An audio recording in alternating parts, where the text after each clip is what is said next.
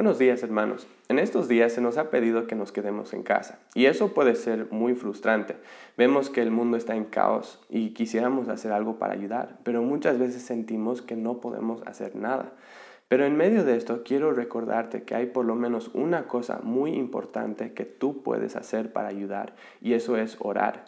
Santiago 5 dice que la oración eficaz del justo puede mucho. Esas palabras me animan mucho porque me muestran que aunque no puedo salir a las calles, hay algo que puedo hacer desde el silencio de mi casa que puede afectar vidas y realidades. Puedo orar.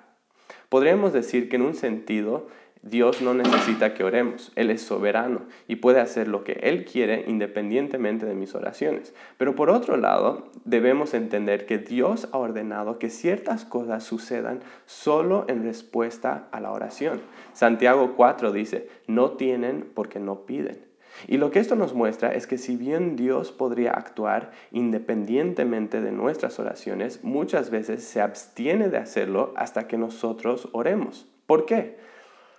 Porque si Dios simplemente hiciera las cosas por intervención directa o por medio de nuestros esfuerzos, sin oración, sería muy fácil que nosotros atribuyamos los avances o los logros a nuestros propios esfuerzos o a la simple casualidad, y Dios no sería reconocido, no sería glorificado.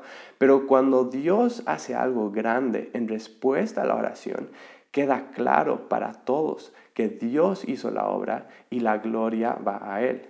Por eso debemos orar porque la oración eficaz del justo puede mucho y porque la oración glorifica a Dios.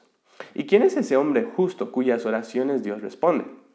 Si tú eres hijo de Dios, si tus pecados han sido lavados por la sangre de Cristo, tú eres esa persona justa y puedes tener la certeza de que Dios escucha tus oraciones. A veces pensamos que Dios solo escucha las oraciones de los gigantes en la fe o de personas que han logrado grandes avances para el reino de Dios, pero el énfasis de este pasaje es que Dios escucha las oraciones de todos sus hijos, por más ordinarios que parezcan.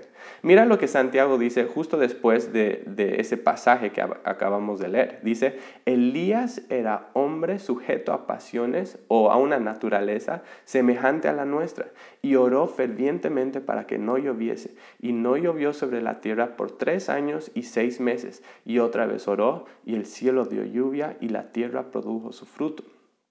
¿Cuál es el propósito de, de poner a Elías como ejemplo?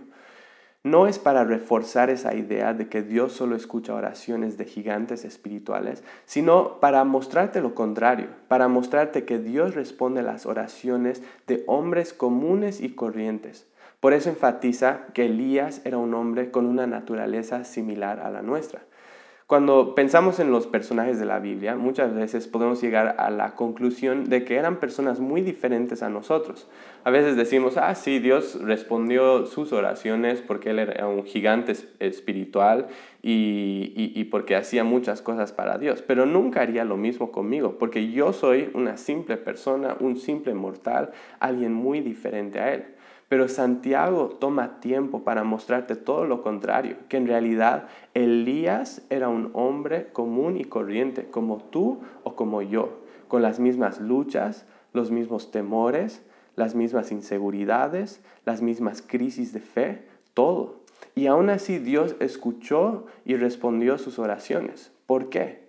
No porque Elías era perfecto, no porque sus oraciones eran súper eficaces, no porque su fe nunca tambaleó, sino porque Dios se deleita en glorificar su nombre en las oraciones de su pueblo, porque a Dios le encanta mostrar su poder en medio de nuestra debilidad y porque Dios se deleita en dar buenos regalos a sus hijos. Y por eso no debemos desanimarnos. No, no sientas que, que, no tienes nada para ofrecer en medio de esta crisis. Usa la herramienta que Dios te ha dado. Usa este tiempo para orar. Y mientras oras, recuerda que estás orando al mismo Dios de la Biblia, al mismo Dios que creó el mundo por el simple mando de su, su voz, al Dios que abrió el mar rojo para que su pueblo pueda pasar en seco, al Dios que detuvo el sol en su lugar, a ese Dios que puede llevar al arrepentimiento aún a un pueblo malvado y pecador como Nínive. Ese es el Dios al que estamos orando. Y si Él actuó así en el pasado, puede actuar en el presente. Él es capaz de hacer más de lo que pedimos o imaginamos. Ahora, eso no significa que Dios siempre va a hacer las cosas exactamente como queremos. Debemos recordar que sus pensamientos son más altos que nuestros pensamientos y que sus caminos son más grandes que los nuestros. Pero nunca olvidemos que Dios es grande y poderoso para actuar y nunca perdamos la esperanza en eso. Nunca dejemos de orar porque la oración eficaz del justo puede mucho y porque Dios es glorificado cuando su pueblo ora.